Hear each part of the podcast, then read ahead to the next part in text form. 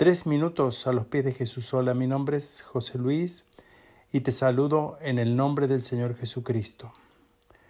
El Salmo 91, el versículo 15, habla Dios al pueblo de Israel y le dice, cuando ellos me llamen, yo les responderé y estaré con ellos en medio de las dificultades.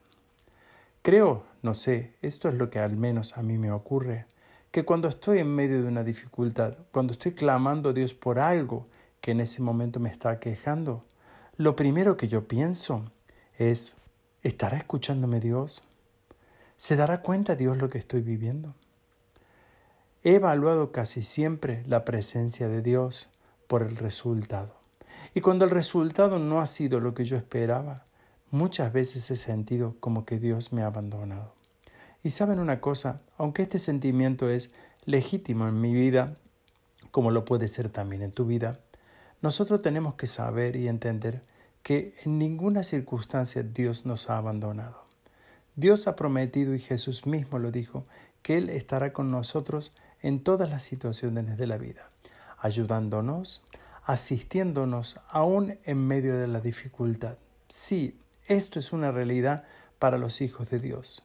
Si nosotros solo basamos la ayuda de Dios o la respuesta de Dios cuando lo que Él nos dice o nos da es lo que nosotros esperábamos, es allí donde en realidad no nos estamos dando cuenta quién es Dios en nuestra vida, qué es lo que Dios puede hacer en nuestra vida.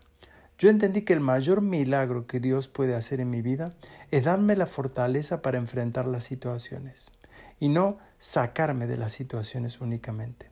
Claro que me gustaría que me saque de las situaciones, claro que me encantaría que eso cambiara, pero también tengo que entender y darme cuenta que Dios lo que quiere es hacerme crecer. Él quiere verme y quiere prepararme para todas las situaciones que vengan en la vida. Yo no con esto quiero renunciar a que Dios pueda cambiar cualquier situación, a que Dios pueda hacer un milagro ahora de algo que es casi imposible.